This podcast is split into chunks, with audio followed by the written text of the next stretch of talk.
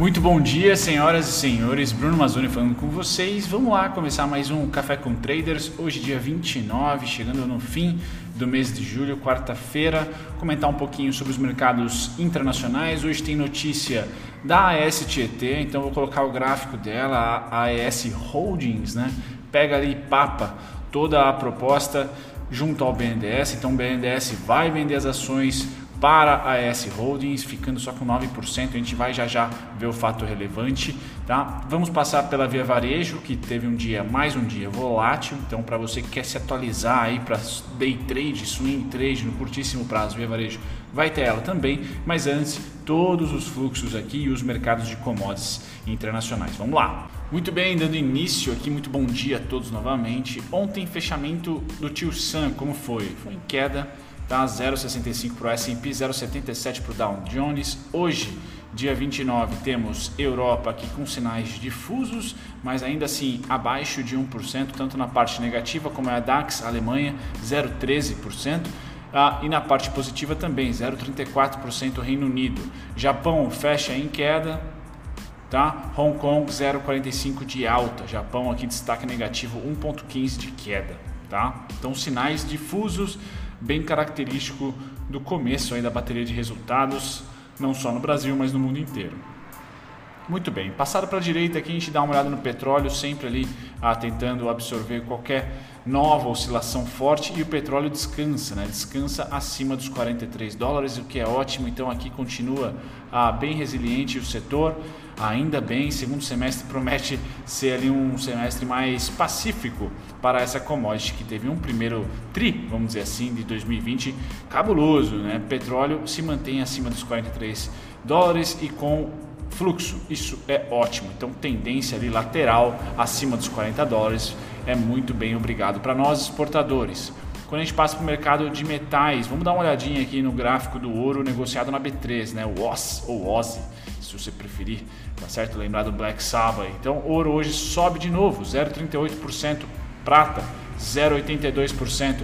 Quando a gente vem para o contrato negociado na B3, é esse contrato que vocês estão vendo aí, tá? Então, sim, ele vem numa alta desde do começo ali ah, da crise, março, ao invés aqui de descer ah, na crise, ele sobe em março, sobe em abril, tá? E aí encontra resistência entre abril e maio, tá certo? Abril e maio aqui e aí deslancha para baixo, ou melhor, derrete um pouquinho para baixo durante o mês de maio e junho, pedaço de junho, só que volta a subir, tendência forte de alta. E aqui eu trouxe Fibonacci, coloquei na direita aqui os ah, níveis, os níveis não, né, os números de Fibo. Então, basicamente é essa estrutura aqui, tá? 50, 25, 70.7, 70 fica aqui, rompe. Estamos no 84 e agora o primeiro alvo 118%, que está caracterizado aqui por 350.205. São essas regiões de FIBO que me interessam, tá? E os pontos do mestre dos dividendos estão em amarelo aqui, ó, exatamente em amarelo. Tá? A região mais tensa de volatilidade é a atual, onde ela pode tocar aqui o 319, como está tocando, pode tocar o 314, tá? o 324 que eu esqueci de colocar e cair para o 288. Então essa região é a mais volátil. Acredito que se fecharmos semana, mês acima, principalmente desses dois números aqui, 319 a 314 319 aqui, nós vamos ter o próximo caminho aí que é o 350. Só 350 acima aqui dos 319, 314 pode ter uma pequena parada no nível de fibra como está tendo aqui, mas a tendência leva para mim 350. Tá certo? Então esses são os pontos se você gosta e, e, e, e opera, né, ouro, contrato OZ aqui na B3, tá? É, são esses os números que eu tenho. Tendência forte, a gente pode ver por média de, de 72, carregando o preço de volta tá? Sempre abaixo dos preços e o preço quando toca de cima para baixo, de cima para baixo, forma suporte. Então, um belo rastreador de tendência média de 72 do gráfico diário do OSI. Bacana. A minério de ferro também super forte, continua, né? O minério de ferro só não tem liquidez, então temos que ir lá para o gráfico mensal, tá? Tá aqui, deixa eu tirar a média. Legal. Então, o minério de ferro continua ali, tá? Um pouco mais volátil pode ser o segundo semestre do minério de ferro, na minha opinião tá? porque não creio que ele vá beijar o 128 aqui direto, creio que ele vá dar uma lateralizada barra queda de volta para os 90, 90 15, 92 45, para aí depois rumar para o 128. Talvez esse, essa oscilação que eu espero tá, possa abrir uma janela de retração nas ações coligadas aqui ao minério de ferro na bolsa brasileira, tá? Mas o alvo é claro ali no 128, tá? Resistência ah, passada aqui. Pois bem, passado aqui minério de ferro e ouro, tá? A gente volta agora para o setor agrícola e dá uma olhadinha aqui nas principais commodities de grão primeiro. Então temos café caindo 0,68, algodão caindo, semana ruim para algodão 0,16, soja caindo 0,11, tá? Trigo subindo, então ruim para M Dias Branco aqui, tá? Trigo e dólar se mantendo lá em cima. Trigo é o grande destaque da alta, 1,29%, tá? Açúcar cai quase 1%, mas está acima dos 11 centavos. Então, destaque positivo por enquanto, tá? De segunda para cá é o açúcar e milho neutro, 0,08 de oscilação. Então, realmente, ah, para grãos, hoje não é um dia interessante de tendência, um dia ali lateral. Destaque para alta do trigo e para baixa. Ah, não tem verdadeiro destaque para baixa, não, tá? Tudo aqui ah, nos conformes. Quando a gente pula para o mercado de proteína animal, deixa eu dar um zoom para vocês do celular aqui nós temos algumas informações interessantes. Futuro de gado engorda, quase 1% de alta. Futuro dos suínos, lá no cinquentinha, então lateral, enquanto o boi sobe, tá? E a gente termina com o futuro de gado em pé subindo, de gado em pé, perdão, subindo 0,47.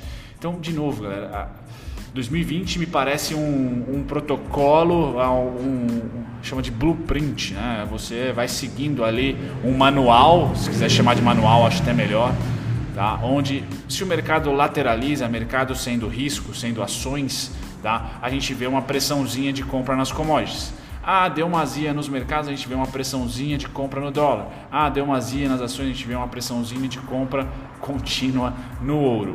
Os dois ativos que não estão nem aí com pressão de compra ou de venda, por enquanto, é ouro, prata e Dólar, por enquanto, eu acho que ouro e prata vão ser mais para o longo prazo, o dólar deve perder ah, essa pressão compradora em algum momento, tá certo? Em algum momento deve perder, não deve ser tão duradouro assim de dois, três anos daqui, tá? Então, ah, esse é o playbook, esse é o blueprint, esse é o manual que acontece. Sempre que as ações dão uma azia, você olha ali ouro, você olha ali dólar, você olha prata, tá?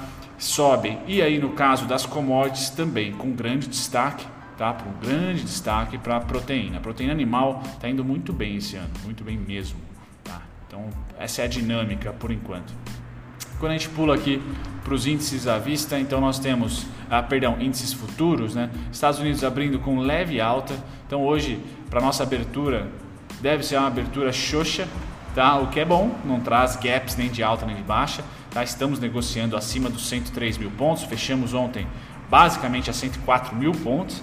Tá? Então continua aqui uma abertura sem demonstrar 1, 2, 3% de queda. Tá? Então aqueles 7 mil a 10 mil pontos que eu falei ontem vão ficar no stand-by, não vai, não vai ser hoje que deve oscilar. Tá? A única notícia importante durante o dia é o estoque de petróleo, o que ultimamente não está trazendo tanta volatilidade. Tá? Japão, DAX né? Japão e Alemanha aqui retraindo 0,44 para o Japão, 0,19 para a Alemanha e eu fecho aqui os índices futuros trazendo uma abertura tranquila, uma abertura modesta, sem grandes volatilidades para você aí day trader ah, das 9 horas, mercado futuro nosso, tá? Bom, Passado esse panorama, juros vai perdendo força, chegando próximo de agosto ele vai perdendo força, próximo da rolagem, contrato de dólar de juros vão rolar, tá? Ah, entre essa semana e o começo da próxima, então muita atenção, a volatilidade deve ser um pouco maior, mas não necessariamente indica tendência, que pode ser só uma realização do contrato, tá? Para a abertura do próximo voltar à compra, às compras. Tá? Então, por enquanto, realizando pondo no bolso, tá? Ah, essa compra constante do mês de julho nos juros. Então a gente percebe aí os gringos comprando ainda juros bem comprados, tá? deve ter alguma realização mais próximo do dia 15, mais próximo ah, da próxima reunião do Copom lá no meio de agosto. Tá? Passado dos juros a gente vai para o dólar que volta a ter oscilação forte de saldo, né? Então ele, ele namorou aqui quatro pregões tranquilos, sem ali passar muito da média e de repente, bum, mais uma compra forte do dólar quando a gente vai para o fluxo, sim, tem compra do dólar, tá? Dos gringos, porém os institucionais vendendo muito dólar. Então, muito. Vejam que quem está realmente tendencioso com o dólar tá? são os fundos ou institucionais brasileiros. Tá? A curva aqui está negativa e crescente. Vejam aqui, ó. crescente tá? em relação à tendência de venda, posição vendida dos gringos, dos brasileiros no dólar. Tá? Já os gringos estavam neutros deram uma subidinha tá, no, nessa última semana. Estão estão subindo aí de sexta para cá, estão comprando de sexta para cá, tá certo? Então eles chegaram próximo a zero, próximo a, a virar a mão no dólar e resolveram deixar quieto, começaram a comprar de novo. Mas nada se compara a esse saldo aqui, ó. Bem vendedor os, os, os fundos brasileiros, banco sendo contraparte, bem vendedor aqui, tá? Bem vendedor mesmo. Eu achava que os gringos vinham para venda também e não vieram, tá? Mesmo com a comprinha nos juros, tá? Os gringos se mantiveram ou estão se mantendo comprados no dólar no contrato de julho. Então devem fechar aí o contrato comprados e não vendidos, tá? Bom, isso nos traz aqui se os juros começa a, a ser vendido, tá? A, eles e, e a compra está no dólar, voltou para o dólar, então voltou também a compra para o índice futuro, acaba sendo mais ou menos uh, dessa maneira, né? A gente vende juros, bolsa fica mais atrativa. Tá? É, é, básico e como os juros é o futuro, no curtíssimo prazo, especulação, o Ibovespa futuro é o que ganha o holofote. Né? Então vamos lá, mandar bala e comprar juros futuro. Porém, no dia de ontem, realizando. Então juros, perdão, o índice futuro é compra e põe no bolso, compra, põe no bolso, venda, põe no bolso. Então realmente vocês percebem que começa a diminuir um pouco a volatilidade, tá? Não necessariamente diminui o risco, tá? tá? Diferente de, sei lá, opções, né? Não diminui o risco não, tá? Tá bem arriscado, tá? Tanto para quem está short, acreditando numa queda, quanto para quem está comprado, né? Acreditando numa mega alta, tá certo? Porque os riscos estão altos. Tá? Para quem está vendido, né? O, o, o topo pré-crise está bem longe está né? bem caro. Né? E para quem está comprado, os 60 mil pontos, 70 mil pontos está bem longe, então está bem caro. Então é o momento de realmente é, aqueles, aquelas violinadas, aquela, aqueles stops sendo pego e, de, e deixando aqueles, aqueles candles cheios de cauda. Tá? Esse é o momento, tá? bem, bem propício para isso. Ontem, ah, gringos venderam o nosso índice, então a gente pode perceber aqui que apesar da venda, eles vêm em uma compra consistente, lembrando que esse contrato que vence na metade de agosto, enquanto a contraparte é o institucional, uma venda. Os bancos não participam desse, desse produto. Então, se você acredita nos gringos, a compra vai continuar. Se você acredita nos brasileiros, a inversão vai rolar. Tá? É assim que está funcionando. Bom, no fluxo à vista, só um voo de galinha aqui, tá? E já começa novas vendas. Então não tem jeito, ainda nada de muito interessante nesse gráfico aqui, nesse fluxo do saldo à vista das ações, tá? Muito, muita lateralização, muito, eu acho que grande parte aqui é o desinteresse por enquanto, tá? Nos bancos, tirando ali BTG, tirando as fintechs, tá? O resto, Bradesco, Itaú, a próprio Santander, Banrisul, lá, lá, lá, lá, esses é, Banco do Brasil, esses bancos não engataram uma quinta marcha, estão ali tentando engatar a primeira para a segunda, depois para a terceira, tá? Então, difícil subir, tá? Pela composição do Ibov, que eles participam com mais de 20%, tá? Então, se banco não subir, é difícil esse fluxo aqui ser positivo, tá? Pois bem, Aqui eu trago uma novidade para vocês lá do Trade Hunter. Agradeço bastante. Eu tenho sempre retweetado uh, os conteúdos dele e, e ah, sei lá, acho que uma semana atrás ele começou a mudar e atualizar o site que cada vez melhor. Então muito obrigado, tá? Eu vou começar a deixar na descrição o site dele, o blog dele, tá? Para a gente ter sempre informação aqui atualizada que eu quero trazer para vocês, tá? Deixar aqui, ó.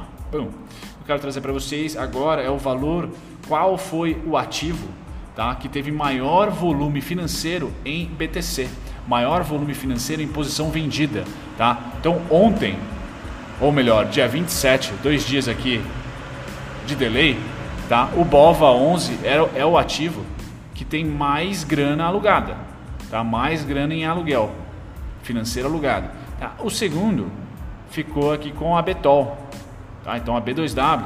E o terceiro, Ambev. Então aqui eu vou trazer um ranking dos três mais aí, os papéis com maior número financeiro, tá? Valor financeiro alugado. Destaque para Betol aí, que chegou próximo, depois vem Cogna, Magalu, tá? E aí também trago para vocês o BTC em relação às ações, tá? Quais são as ações que têm maior número de BTC, maior porcentagem de BTC em relação ao seu free float.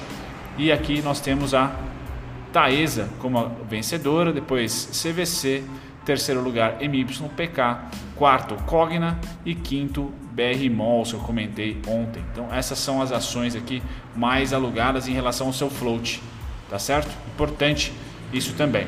Bacana. Passado aqui essa informação curiosa, a gente vai para a notícia do dia de ontem. Então a STT BNDES aceita a proposta da S Holdings, tá? o que tira de jogada aí um pouco a Eneva e nós temos o BNDES vendeu 19% de participação na STT tá? por 1,2 bi em dinheiro. Após a venda, a AES tá? para a AES, perdão, o BNDES ainda vai manter 9% da participação na companhia. Então já já a gente atualiza né, aqui o, a famosa TIET 11 RI, tá? para a gente dar uma olhadinha na estrutura acionária.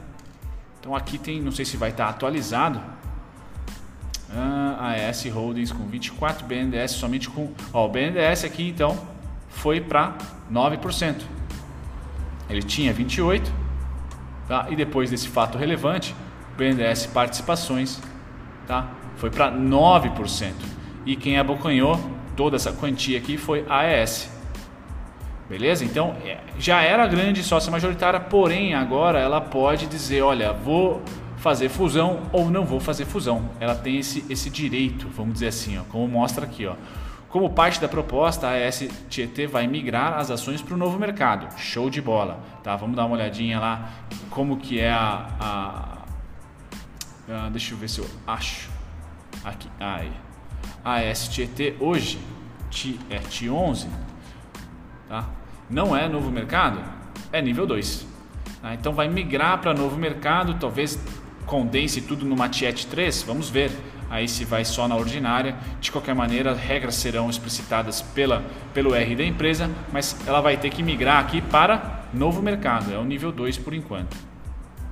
Tá? Além disso, com a compra ah, do BNDES, a AES passa a ter a maioria dos votos tá? e aí pode ter o direito, né? tem o direito de negar ou aceitar qualquer tentativa de fusão. E aí a Eneva ah, é o grande patinho feio aí, né? Que agora tem um novo controlador e a gente não sabe qual, quais são as intenções, se é de fusão ou não. No gráfico, deixa eu apagar aqui esse Gartley, para quem gosta de harmônicos, tá no gráfico ah, um grande gap de baixa e eu tenho os mesmos pontos aqui, tá galera, dos vídeos anteriores, inclusive. Tá? Basicamente, uma região forte de suporte, com fusão, sem fusão, com venda, com compra, é em verde aqui, ó, 14, 13, 13,79, 13,45, chegou muito próximo, tá bom? Por Fibonacci, ela fez aqui um padrão Gartley, já fechou esse padrão 61878,6, tá? E agora, o mais esperado realmente era essa essa movimentação, tá certo? Se de fato ficar namorando aqui, na minha opinião, é oportunidade. Tá? STT, confusão sem fusão é interessante. Temos uma LTA longa, tá? Aqui para vocês darem uma enxergada. Então, se vier para baixo, o suporte mais forte é o 11,51, mas acho difícil a empresa voltar. Acho mais fácil ela ficar aqui um bom tempo, tá? Meses, talvez entre 14 13, 13,79 e 15,74, 16,6. A amostra que vamos para a tendência seria romper o 16 aqui, testar de cima para baixo, tá? E o único alvo que eu tenho com projeção é aqui nos 20, 19,81, 20,55, 21,52. Bacana. Outra notícia do Carrefour, então se você teve, é, se você tem ações do Carrefour, realmente o, resultado veio acima da média, tá? Isso é interessante. Dá um pause no vídeo aí para você ler todas as informações, mas o mercado gostou, tá? Dos resultados do Carrefour. Trago agora a Via Varejo, então a Via Varejo continua fazendo as mesmas oscilações do vídeo de domingo, tá galera? Então, se você procura por vendas, essa venda na Via Varejo não está conseguindo ser maior do que 2,46, 2,27, 2,70. Tá? Então, desse topinho que nós fizemos aqui semana passada, tá? deixa eu pôr no gráfico de uma hora. Desse topo ao primeiro fundo, quanto que nós variamos? Vamos colocar aqui, ó, 2,55. Desse topo ao fundo atual, um pouquinho mais. 3,22. Se você tirar a cauda aqui, ó, 2 e pouquinho. Então, a oscilação da Via Varejo fica entre 2,70, 2,50, 2,40. Tá? Aqui foi um pouquinho a mais, 3,52. Então, se você está procurando desconto na Via Varejo, passa esse valor nominal para todo topo que for feito, máxima que for feita. Tá? E aí, o final de 2,53, projeção né, de 2 a 3 reais por aí, deve enfrentar, deve caracterizar um suporte. Fora isso, suportes em 18,26, depois somente no follow-on e o único alvo 24,48, certo? Calendário para vocês, então 11h30 é a melhor notícia, a mais volátil aí do dia. Temos o estoque de petróleo, fora isso, temos FONC às 3 horas, temos taxa-alvo do Fed e temos a coletiva. Então, muito bem, o mercado deve ser morno, ganhar um pouquinho de volatilidade entre, entre 10 e meia e 11 e meia, tá? E aí depois só as três, galera, só as três que vai ter tchananã, tchananã, Sport Center, Highlights, por causa do digníssimo Fed, Funk todo mundo junto, tá? Tem um pacotão lá de trilhões de mais estímulos para a economia. Tá? E hoje não temos nenhum feriadão importante. Grande abraço para todos vocês, um boa, uma ótima quarta-feira. Tchau, tchau.